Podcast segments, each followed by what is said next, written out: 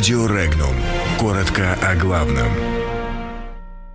В Молдавии и на Украине отвергли пророссийскость.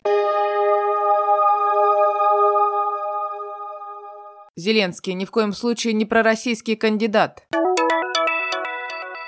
Россию лишают своего человека в Молдавии. Госдума уточнит правила долевого строительства. В России принят закон о новых налоговых льготах и упрощении подачи НДФЛ. Закон о запрете хостелов в жилых домах принят окончательно.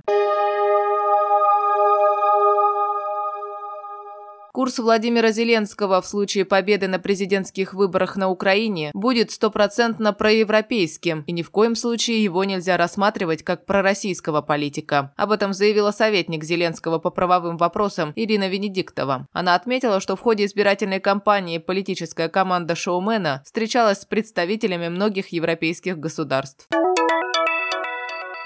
В Москве осознали то, о чем давно говорят эксперты в Молдавии. Контрольный пакет условного акционерного общества «Игорь Дадон» находится в руках олигарха Владимира Плохотнюка, а не Москвы. Об этом заявил президент Кишиневского института стратегических инициатив Андрей Попов. По его словам, закрытые каналы воздействия на Дадона и социалистов не сработали, поэтому Москва пустила в ход последние и крайние средства. На государственных телевизионных каналах телеведущий Дмитрий Киселев прямым текстом назвал Плохотнюка сутенером, партнером и нерукопожатным, а любой союз социалистов с ним – политической смертью лично для Дадона. Плохотнюк, по словам Попова, может теперь с помощью молдавского посольства в США и лоббистов снова убеждать Вашингтон в том, что он действительно борется с российской угрозой и ослабляет позиции Москвы, используя Дадона и вдобавок лишая тем самым Москву своего человека в Молдове. В Госдуму внесен законопроект, направленный на уточнение процесса перехода долевого строительства на использование эскроу-счетов. С 1 июля все застройщики должны уйти от системы строительства по договорам долевого участия и перейти на систему эскроу-счетов – проектное финансирование. Однако в преддверии начала действия закона у застройщиков возникло много вопросов к его реализации. В законопроекте депутаты предлагают уточнить процедуру перехода от стройки по договорам долевого участия к эскроу-счетам. В частности, депутаты отмечают, что эскроу-счета могут затронуть не все стройки.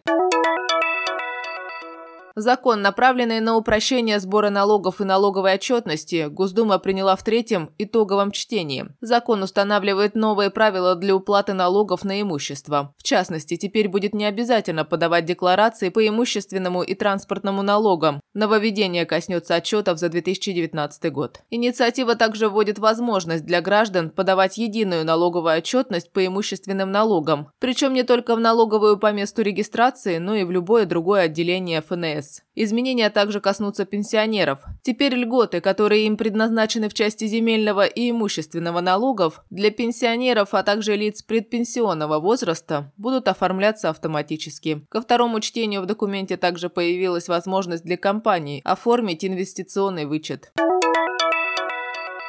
Госдума приняла в итоговом отредактированном варианте после согласования с Софедом закон о вводе прямого запрета на размещение хостелов и оказание гостиничных услуг в многоквартирных жилых домах. При этом хостелы в России полностью не запрещаются. Бизнес можно организовать на первом этаже с отдельным входом.